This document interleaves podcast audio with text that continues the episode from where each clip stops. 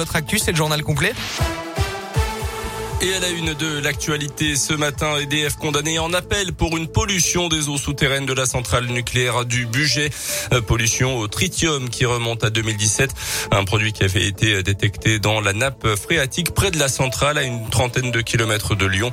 Euh, plusieurs associations antinucléaires avaient alors déposé plainte l'année suivante. En première instance, le tribunal de police de Bourg-en-Bresse avait condamné la société à 3000 euros d'amende. Une peine donc confirmée en appel. C'est l'un des événements de cette fin d'année dans la région, la fête des Lumières à Lyon. Elle commence ce soir et jusqu'à samedi. Fête des Lumières marquée bien sûr par l'épidémie sécurité sanitaire renforcée avec passe sanitaire obligatoire autour des animations, interdiction de manger ou de boire en dehors des restos dans plusieurs secteurs de la ville.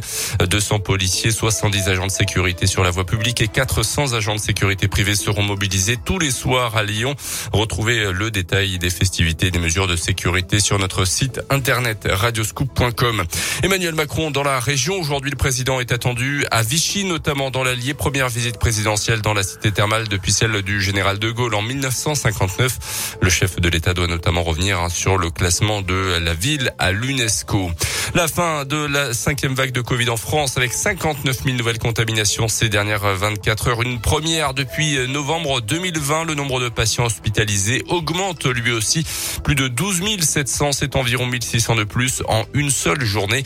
À noter à bord que que le plan blanc va être déclenché dans la journée à l'hôpital. Euh, sur les 12 lits de réanimation, 5 sont actuellement occupés euh, et une dizaine de patients est hospitalisé en service de médecine classique. Un deuxième corps découvert dans les décombres de l'immeuble qui s'est effondré hier matin dans le Var. Une dame de 82 ans selon les premiers éléments. Hier déjà, un homme d'une trentaine d'années avait été retrouvé sans vie. Les enquêteurs penchent pour l'instant pour une explosion en gaz. Les recherches se poursuivent, une personne étant toujours portée disparue. En basket en Eurocoupe, la Gel s'est baladée hier soir à Equinox face à Bursasport. Large victoire 95 à 65. Deuxième victoire de suite pour la jeu, un succès qui permet aux Biogins de relancer la machine en Eurocoupe.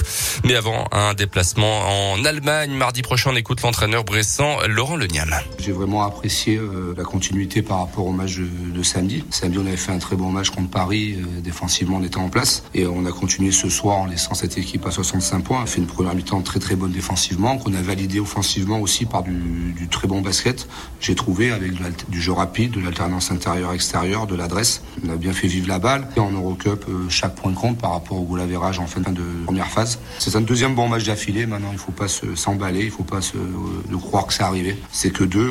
On a un match en trois jours qui va être très difficile à Rouen et sur une très bonne série en championnat. Donc, euh, à nous de se remobiliser de suite pour essayer de poursuivre dans cette voie-là. La GEL qui se déplace donc à Rouen en championnat ce vendredi.